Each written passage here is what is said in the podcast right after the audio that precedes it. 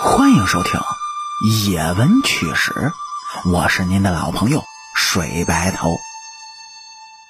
今天这期故事呢，咱们来讲一下，说是在古代，这女人为什么能容忍丈夫纳妾呢？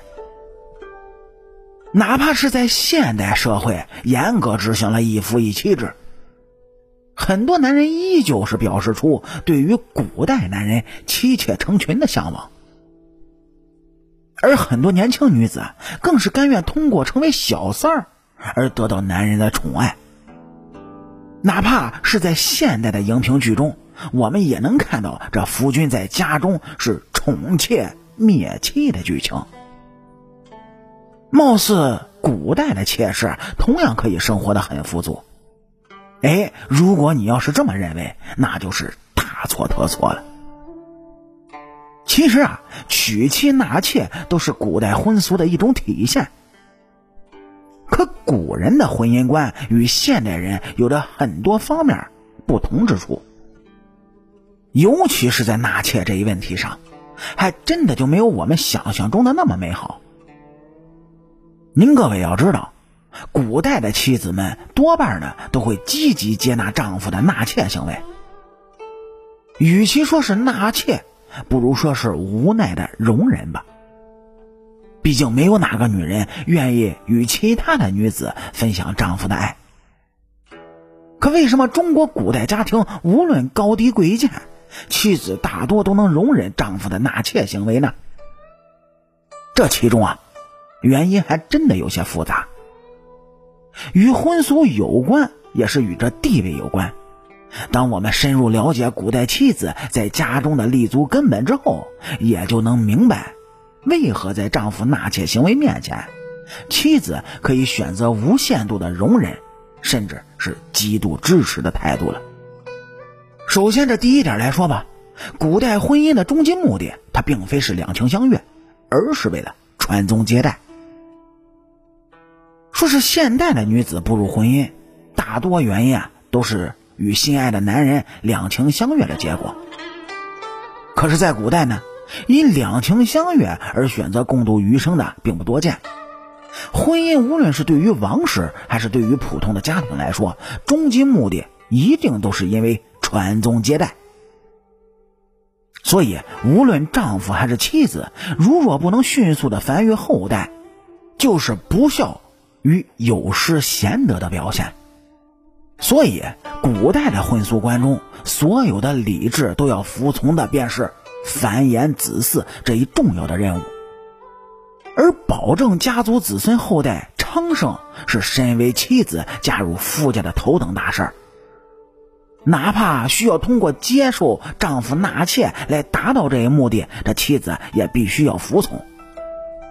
这一点也是古代妻子接纳丈夫纳妾的主要原因。第二，支持丈夫纳妾才是保证妻子家庭地位巍峨不动的根本。说古代女子生活不易，无论是帝王家的女人还是平民女子，皆是如此。哪怕没有婚俗中诸多的限制，女子从出生之后受到各种世俗观念的约束，都是极为严格的。而嫁入夫家的妻子们。他更是如此，哪怕一生不能得到夫君的真爱，也不能失去贤德的名声。出于这些封建礼教对妻子们的约束，妻子彰显自己贤德最好的方式，那就是接受丈夫的纳妾行为。而很多聪明的妻子，甚至会利用妾室的存在，保证自己在家族中的地位经久不衰。第三点原因。畸形的意识形态之下，妾室的存在对于女主人不健康的心理满足。您各位可千万别小看嫡庶在古人心中的差距。其实古代的妾室们在家中的地位那是极为低贱的，甚至他们与牲畜没有什么区别，都只是家庭财产的一部分而已。除了少有的。宠妾灭妻的情况存在，古代的妾室在家中妻子这唯一的女主人面前，只能是唯命是从。古代的畸形婚姻观念下呢，当然也会催生出妻子们对于妾室十分恶劣的态度。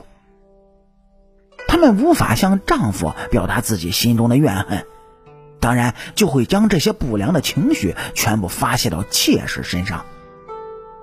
而且，无论是妻子对妾室做出何种令人发指的举动，丈夫呢一般也不会干涉，且在旁人看来那都是极为正常的。所以，妻子们一方面容忍着丈夫的纳妾行为，一方面呢，也利用古代的婚姻制度以及风俗习惯，将自己不喜欢的妾室当做用来满足他们不健康心理的工具。或许，就是这样一种极度扭曲和冷酷的人性满足，也就成为了很多妻子支持丈夫纳妾的另一个隐性的因素。如此看来，在扭曲的古代社会婚姻观念之下，无论是丈夫还是妻子，亦或者是妾室，他们都是悲惨的牺牲品。只不过，不同的角色有着属于自己不同的悲哀罢了。都说身为妾室的女子卑微至极，可当我们看到妻子们为了各种原因不得不容忍丈夫纳妾而忽视自己，这同样。是身为女子最大的悲哀。所以说，古代女人并不只是因为妾室地位悬殊而容纳丈夫纳妾，这其中的原因更是封建时代的独特写照。好啦，感谢您各位在收听故事的同时呢，能够帮主播点赞、评论、转发和订阅，特别是订阅，伸出您各位富贵发财的小手，右上角订阅的小按钮点一下。这样，主播更新的速度才会越来越快。我是您的老朋友水白头，野闻趣事精彩，下期继续。